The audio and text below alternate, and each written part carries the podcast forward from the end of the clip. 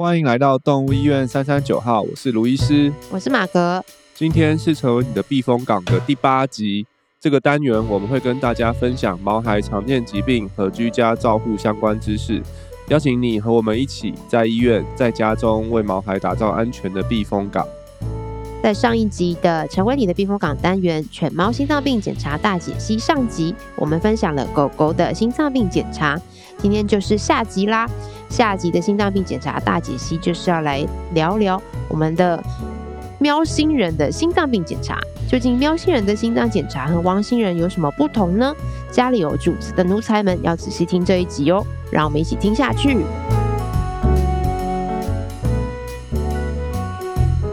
好，那很快的，我们要来聊聊我们今天的喵星人的心脏检查啦。不过在聊之前，我们还是要来复习一下我们上一集狗狗的心脏病检查大解析。我们上次有提到，就是心脏病检查其实有一个厉害的金三角嘛，就是有呃 X 光，然后心电图，还有心脏超音波，对，这三项，然后是各司其职的一个三个检查项目，然后可以去看出。现在这个狗狗的心脏有什么样子的状态？血检的部分的话，就是其实是看它们的其他的功能的部分有没有受到心脏的影响嘛？没错，对，这样子。然后我们也看上一集你听的有听进去，我很认真呢，很好，做功课，大家有没有记得？跟我一样哦。好，那今天就要来聊聊我们猫咪的部分了。对，因为猫咪好像一直听卢医师说，猫咪的心脏真的很不一样。还是说，其实它身体就是很不一样。应该对，整个猫病，猫的疾病都跟狗很不一样。对，就那个猫猫咪的疾病有一个那个有一个名言，就是猫不读教科书，哦、就是意思说我们在教科书上面看到的，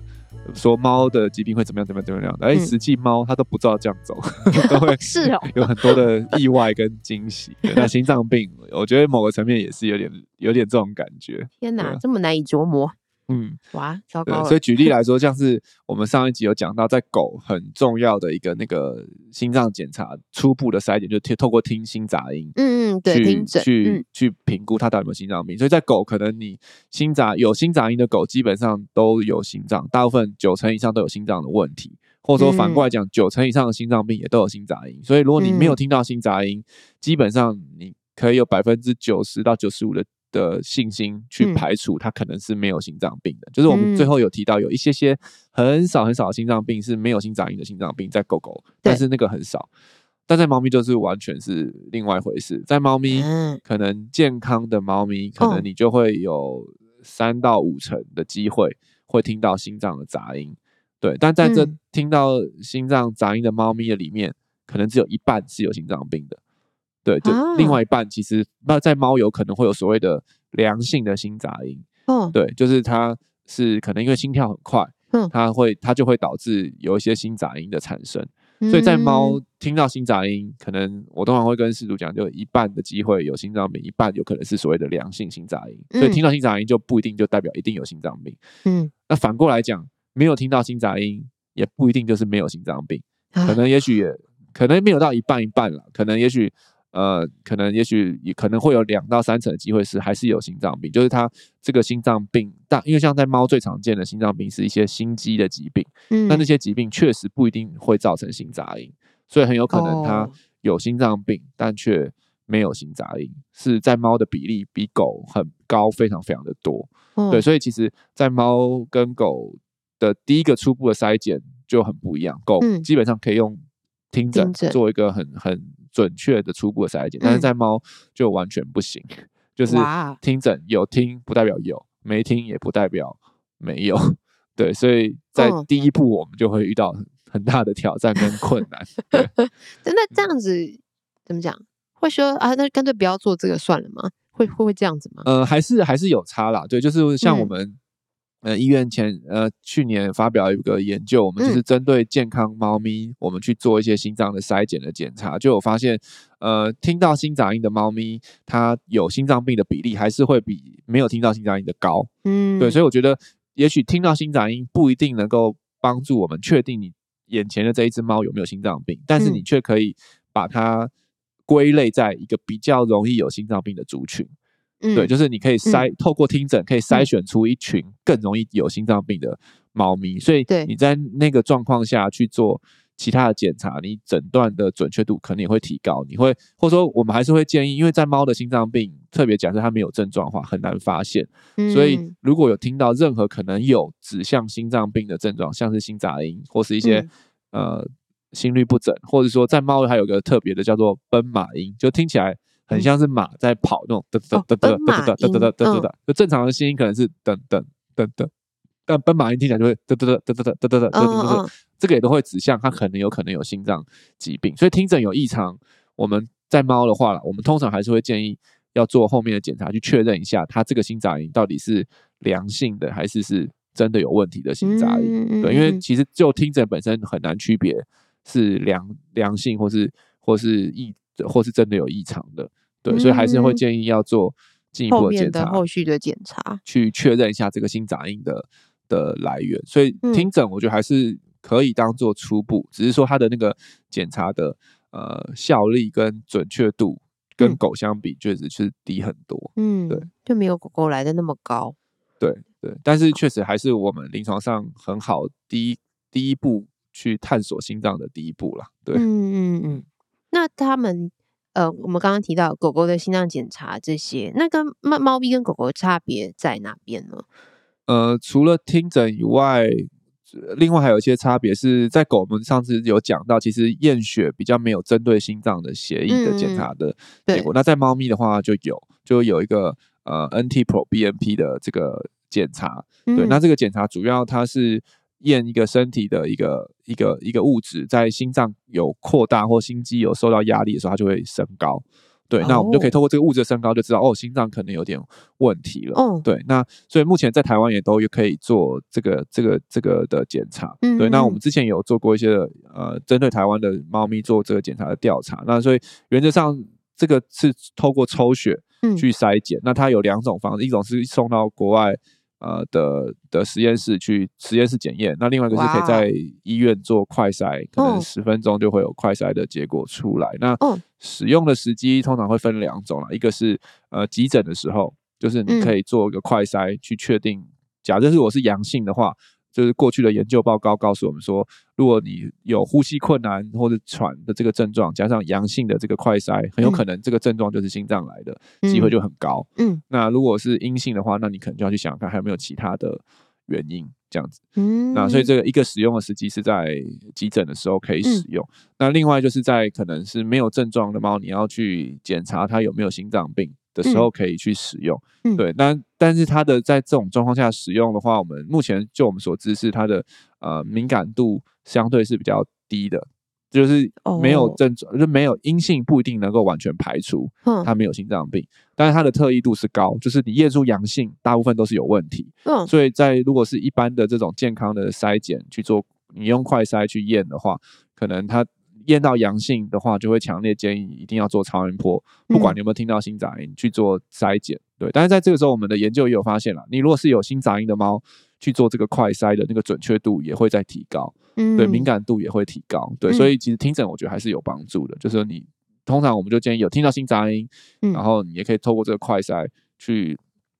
去判断他有没有一定要需要做超音波的这个检查，嗯、对，所以通常快筛就是是在可能你当下不一定有超音波的机器或是扫描的设备的时候，哦、你可以先做这个检查，去确定需不需要去转诊到其他医院做一个、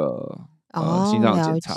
对，对我刚刚就在想说，那既然他这么，因为像。可能快筛就比较快，因为当下可以知道。那刚刚卢医师提到另外一个是你还要送到国外去做检验。对对，那我就想说，那既然等待那个时间，那何不就去做超音波？其实也是，所以像在我们医院里面，其实我们很少做快筛，嗯，因为。在我们医院，可能我们做超音波比快筛还快，因为快筛可能十分钟，但它那个试剂回温要三十分钟，哎，所以做完大概要加上抽血，可能就四十分五十分。嗯、但是在我们医院，因为超音波就是在隔壁，嗯、然后我们扫超音波的技术也在猫咪可能乖的话，可能也许半小时内我们一定可以扫完。嗯，对，所以其实某个层面来讲，在新传我们扫超音波比快筛还来得快。对，对啊，而且可以，而且而且说真的，就是在猫咪的话，最终的诊断还是要靠超音波，因为我们就要看到它心脏里面的样子。嗯、对，所以快筛没有办法告诉我们它的心脏病的种类，或者是说严重的程度，它可能只能告诉我们说很它很有可能有心脏病，或它心脏病的机会。呃的风险比较低，对，所以通常快筛完阳性还是要做超音波去做确认，不能透透过因为快筛阳性就开始给药，或者说给一些治疗，是是不是那么恰当？还是要透过超音波来确诊。但是快筛，所以快筛比较常使用的时机点就是，呃，可能当下没有超音波，嗯，可以这个确诊，或者没有办法扫超音波的状况下，也许还是。相较于听诊，快筛还是会比听诊再来得准一些，嗯、对，就可以可以搭配来使用啊。所以快筛，对，如果你都一定已经要扫超音波了，是否你已经确定要扫超音波了？那是否还是要验那个快筛？我就觉得也许就不一定，嗯、对。但是如果你在挣扎说，嗯、呃，到底要不要去扫超音波？因为超音波费用比较高，较那你要想要确定你这个钱有花在刀口上，嗯，那也许你可以先做一个快筛。那如果它结果是阳性的话，那我可以。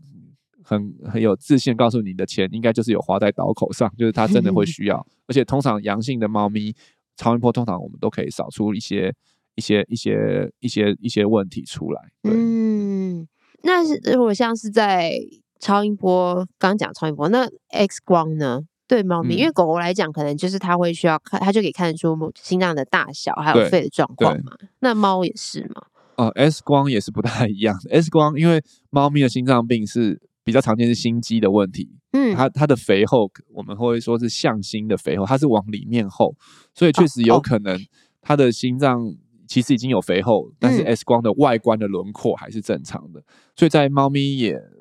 对心脏的疾病的侦测也没有 X 光也没有狗那么来的那么的敏感，对，哦、但是。所以猫咪，然后再就是猫咪，假设它是肺积水的时候，它的在狗狗的肺积水啊，它特。嗯有一些特定的位置，譬如说是右后叶的肺叶容易变白，嗯、那我们就知道哦，这跟心因性肺积水很有关系。但在猫咪的肺积水，心因性肺积水可能在任何地方，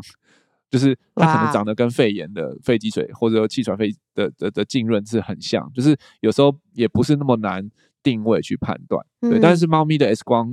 呃，确实我们拍大部分还是主要是为了看有没有肺部的。的问题啦，它针对心脏大小的诊断的效力，可能还是要靠超音波。对，所以其实，在猫咪的心脏检查，刚刚讲到那个金三角，对，X 光、心电图、超音波里面，其实超音波的比重确实就会比狗狗来的高。嗯、我们会很依赖超音波的呃的检查的结果，去帮我们确定诊断跟评估它的呃严重的程度。这样子，嗯对嗯，哦，这样听起来真的就是。差异就蛮大的，跟狗狗相较起来，啊、每一个项目的检查的方向都完全不同了。对，那那如果我们要像按照狗狗刚刚那样子，如果是它是第一次来，嗯、然后它没有症状的话，那猫咪的主人们可以怎么样安排呢？一样是全套给它做下去吗？对，如果是猫，如果是猫咪的话，这个时候可能就会看它的年纪。来来决定了，因为像有些研究还是有说，老年的猫心脏病的机会还是比较高一点。对，所以如果是十岁以上，因为、嗯、呃的话，我们通常就会，如果真的他饲主是很想要确认有没有心脏病的话，嗯、我们可能就是会建议要做全套的检查，就是 X 光、心电图、超音波加听诊。嗯、就我们不管听诊有没有听到心杂音，我们都会建议做全套的检查。嗯，对。那如果是年轻，相对比较年轻，可能三四岁、五六岁。想要做检查的话，我们可能也许初步还是可以先透过听诊跟 X 光去判断他有没有可能有严重的心脏的问题。对，但是如果要确定有没有心脏病这件事情，可能还是要做到心电图跟超音波，我们才能够百分之百的确定。对，所以也有有时候也会看取决于看他的呃检查的目的。对，就是说他真的事主很明确，就是说我要百分之百知道他有没有心脏的问题，那就是。全做，嗯，然后超音波我们才能够给出这个答案。嗯、他如果只是想要知道说他有没有严重的问题，或者说他现在的这个症状跟心脏病有没有关，也许我们，然后他年纪又没有很年轻，不是我们常见的年龄的话，嗯、那也许还是可以先透过 X 光做一个初步的呃排除，嗯、就说他有没有可能有严重的心脏问题这件事情。对，嗯，那刚刚提到年纪嘛，那品种会有关系吗？嗯品种的话，我们目前在猫咪有那个官方认证，就是研究认证，有一些有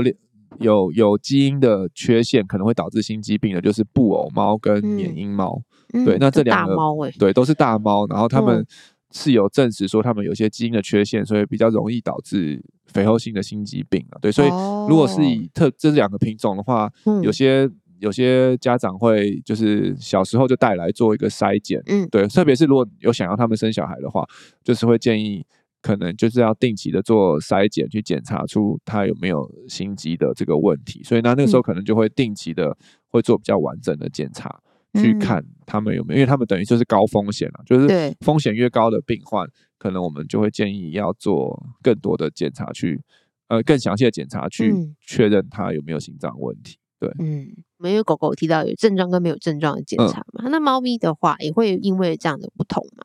就刚刚我们有讲到没有症状嘛，对对，啊、对对对，那所以现在讲有症状的话，如果是有症状的话，呃，我们也会看它当下症状的严重程度。就如果它当下真的是正在发生，可能呼吸很喘的话，我们刚刚上一集其实有讲到狗狗，我们可能会先拍给 X 光看有没有肺积水，嗯、但在猫咪其实我们也会比较不一样。我们猫咪通常我们会先做一个超音波的快速的扫描。那这时候扫描的重点也不是心脏，嗯、其实是要看它有没有胸腔积水。对，因为在我们医院，猫咪其实还蛮常心脏衰竭的话，嗯、是因有胸腔积水，就是那个水是积在心脏跟肺的外面，但是胸腔的里面。对，那跟肺积水的差别就是肺积水我们没办法把它抽掉，嗯、只能用利尿剂去把它排。但是胸腔积水，因为它是在心脏跟肺的外面。胸腔里面有其实是有些空间，我们可以用一根针去把它抽掉。哦、所以透过超音波检查，我们比较能够快速的看到有没有胸腔积，更敏感的看到有没有胸腔积水，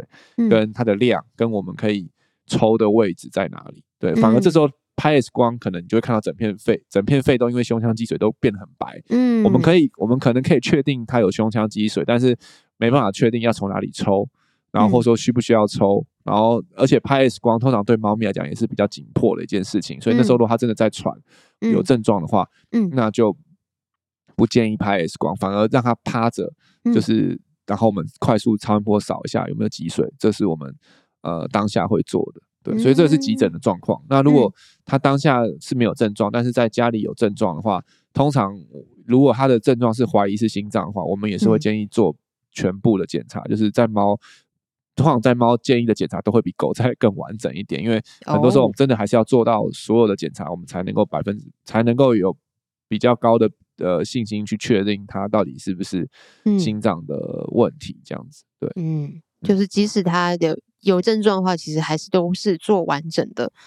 去追踪会比较好一些。没错，对啊。哦。然后我还想到一个，就是猫咪还有另外一个很难的，就是有些时候你的超音波检查啊，看到。心肌变厚了，我们都会觉得哦，应该就是心脏有问题。嗯、但在猫咪还有一些其他的原因，也有可能会让它的心肌变厚。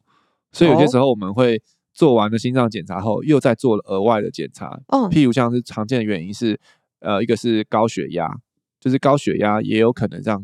猫咪的心肌变厚。对，然后再来就是甲状腺的机能亢进，嗯，也有可能会让它的心肌变厚。所以有些时候。嗯看到心肌变厚，也不一定就是代表是原发的心脏问题，它有可能是其他疾病引起的。嗯、所以通常我们有些在猫咪，我们还会做其他检查去排除一下，就是它的心脏会不会是其他的疾病去引发。那最常见的就是高血压跟甲状腺，所以会量血压跟验血，会验甲状腺。如果我们有看到它的心脏呃有一些肥厚的状况的话，哦，对了解。嗯、所以有的时候。因为有有就是有看到，就是可能扫完超音波就想哦，那要还给事主了吗？啊，医生说等一下，让我帮我量一下血压。对对对，就是要做这个部分。要排除一下，对，所以猫就很很调皮嘛，就是诶，一下我有心脏病，又没有心脏病，你看到好像我有心脏病，但其实它又不是心脏病，就是这么讨厌。真的就是会在诊断上会比较曲折一点点。哦，原来是这样子，难怪我想说，有的时候那个血压测量就是。因为可能你们的小剧场正在上演，所以我们不太知道说你们现在上演在哪里了。就好像医生哦哦哦要量血压，好，我们就去量血压。嗯、但是不知道说，其实你们在想的是这个部分，这样。对哦，所以那刚刚啊，那另外一个甲状腺的部分是要靠抽血，对，那个就是抽血检查。对，当然也可以透过那个摸，就是摸他的甲状腺有没有肿大，来就是理学检查的时候去摸一下他脖子的甲状腺有没有肿大，来做一个区别了。但是不一定，就是有些时候有高的也不一定会肿大，所以可能还是要透过抽血来确认是比较好的。猫、哦、真的很难捉摸哎，对，就是有、嗯，然后特别是老猫啦，老猫比较十岁以上猫比较有机会甲状腺有亢进的状况，所以通常这个检，对这个这个检查还是比较针对年纪大的猫咪会做检查。真的是 蛮蛮难捉摸的呢，这个喵星人。对啊，饲主不用，但可以理解这背后的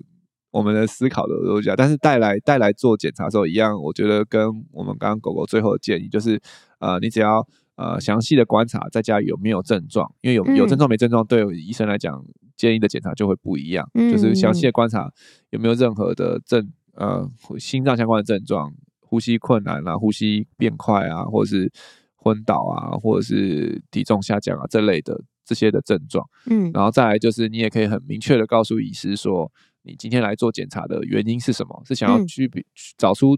症状的原因、病因，还是是要来做健康检查，还是你是要做麻醉检检查，或者是在猫有些时候是因为住院要打点滴，要给予输液治疗，也会需要确认心脏，因为有些时候如果他心脏有一些。潜在的问题，也许还没有造成症状，但他心脏已经开始肥大，但打点滴可能会造成他的这个心脏的负担增加，反而会出现肺积水的症状。所以有时候住院打点滴前要做心脏检查也是一样，所以就会这些不同的原因也都会让我们建议的检查会有些的改变。所以饲主端，我觉得可能你们不一定要知道说呃要做什么检查，但是你们可以明确的只给我们症状的资讯跟检查跟你就诊的原因，我觉得就会对。医生很有帮助，那你们就可以也是一样，可以一起讨论出一个你们觉得呃适合的检查，这样子。哇，这样听起来真的完全方向就不同哎。嗯，对，就是要做的目的是什么？你们要下接下来医生要做的任何的一个下一步，都完全是不同的方向。对，对，没有错。嗯，好，所以在约诊的时候，其实就可以比较给我们多一些资讯啦。对，就是症状跟检查的目就诊的目的。对啊，这两点。嗯，那像激动的猫咪做检查的话嘞，因为猫咪的抓起来是挺狠的。哦，对，所以 真的是也是我们做猫咪检查最大的挑战，就是通常那个检查要做多久，其实就是取决于那只猫乖不乖。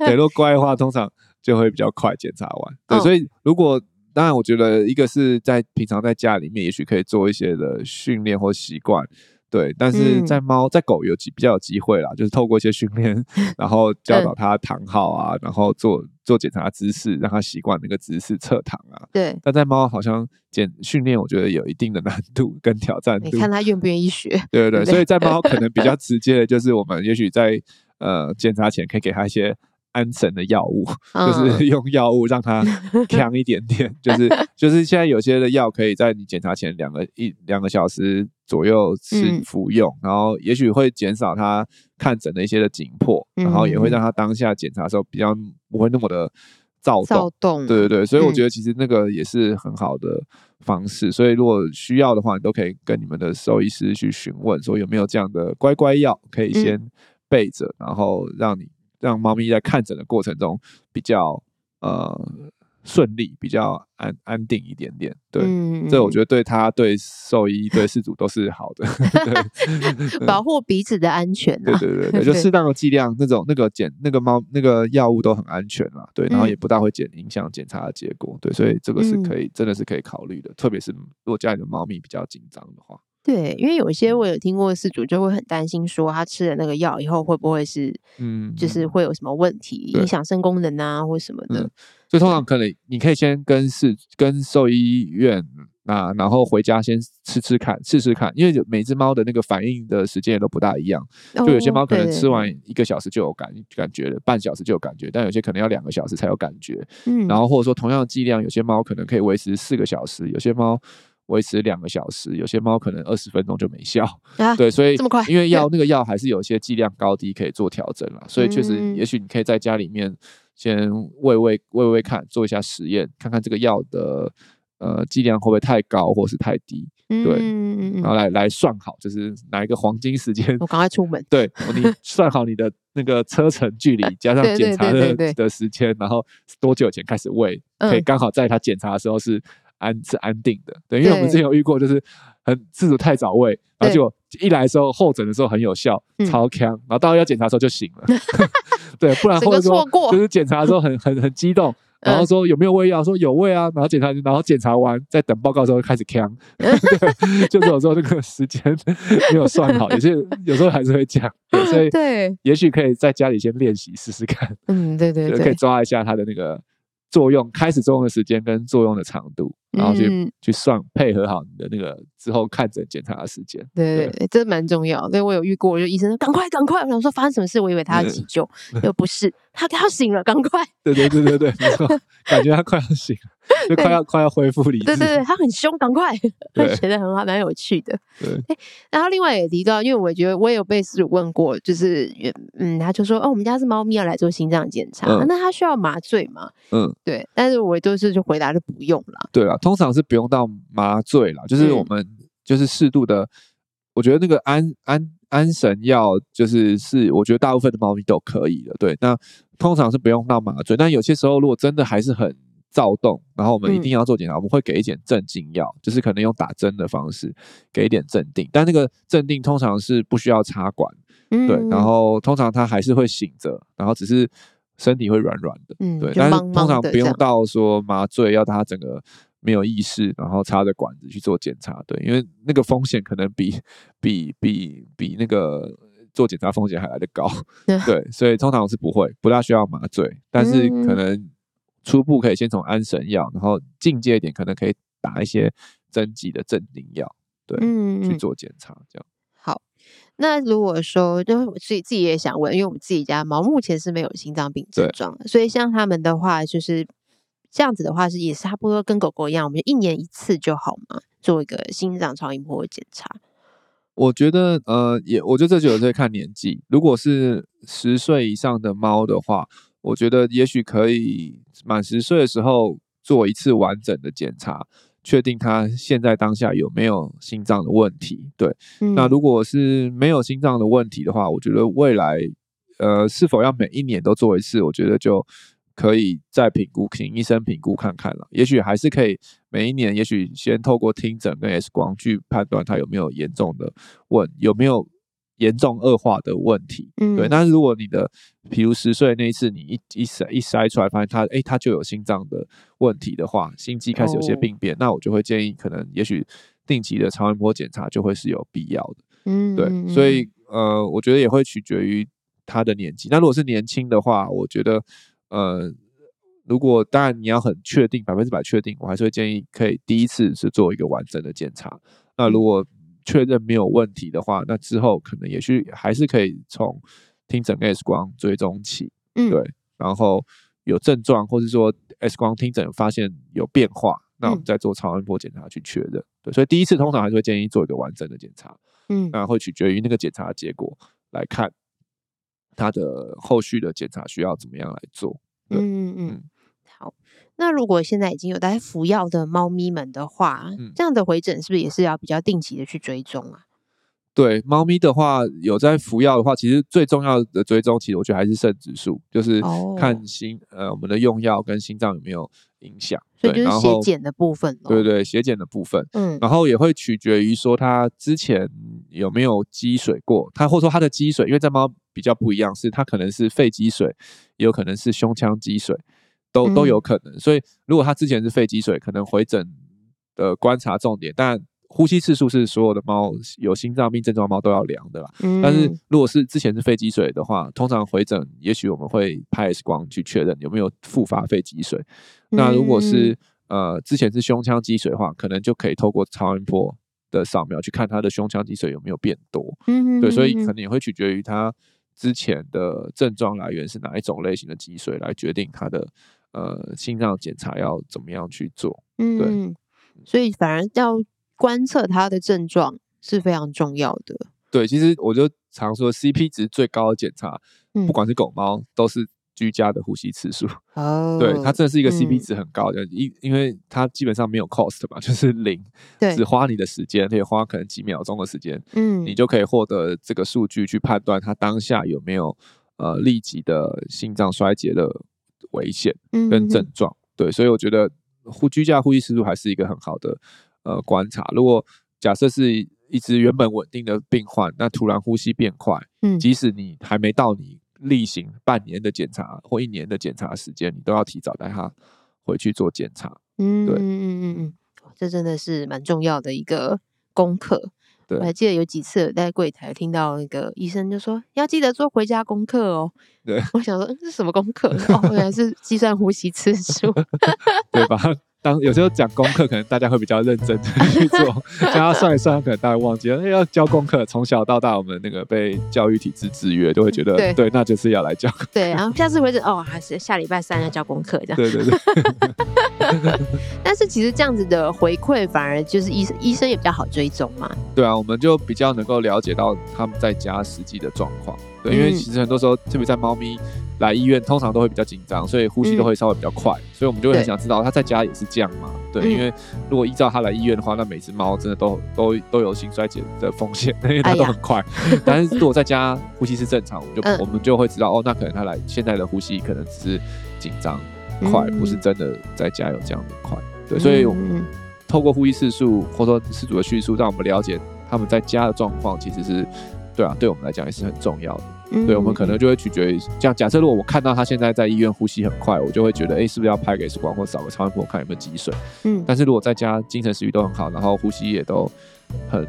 很很正常，那我觉得也许就没有这个检查的必要性。对，所以确实会因为大家的观察跟叙述，会决定我们今天需要做哪些的检查。嗯嗯嗯，没错没错。好，那今天这一集的。猫猫的心脏检查大解析就到这边啦。那希望这两集的节目内容呢，都可以帮助各位饲主，接下来呢，在帮助自己的家里的毛孩做心脏检查的约诊的时候，可以有一些清楚的方向。当然，我觉得最重要的呢，还是要好好的跟自己的兽医师有良好的沟通，一起找出能够帮助宝贝呃的最好的诊疗的工具。那如果对于今天的节目内容还有其他的问题，欢迎透过五星评价留言或填写资讯栏里的 Q&A 链接与我们联系。喜欢我们的节目，欢迎订阅动物医院三三九号 Podcast 频道，点赞我们的脸书粉丝团及追踪我们的 IG。